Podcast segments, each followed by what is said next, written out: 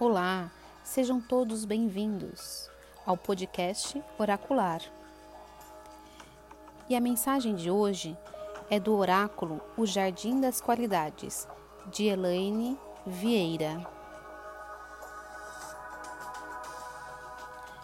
E esse oráculo é muito interessante porque ele trabalha a imagem de uma flor e essa flor tem duas polaridades a polaridade da força da luz e a polaridade da força da sombra. E ele te convida a fazer uma reflexão em qual polaridade você está vibrando e como faz para você desabrochar essa flor com a força da luz em você. Vamos lá?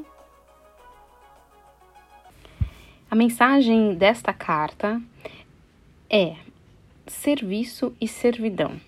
Então, a força da sombra é a servidão e a força da luz é o serviço. Então, o que é servidão?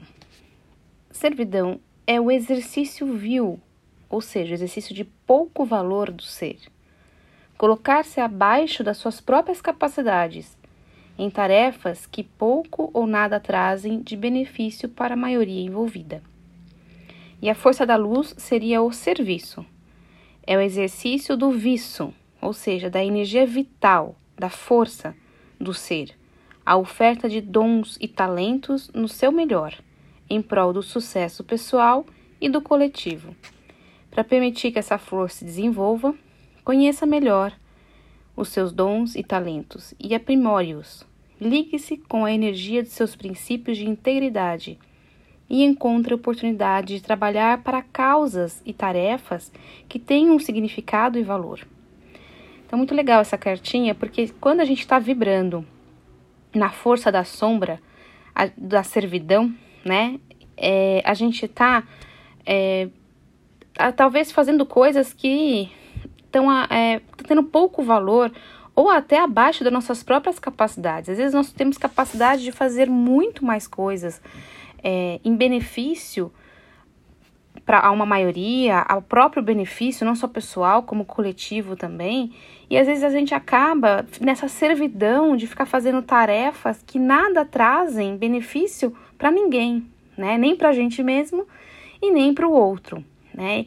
E para fazer que essa flor se desenvolva é, com força positiva no serviço, a gente deveria buscar o nosso talento, os nossos dons, o melhor que tem em nós para colocar a serviço de algo pessoal e também coletivo, né?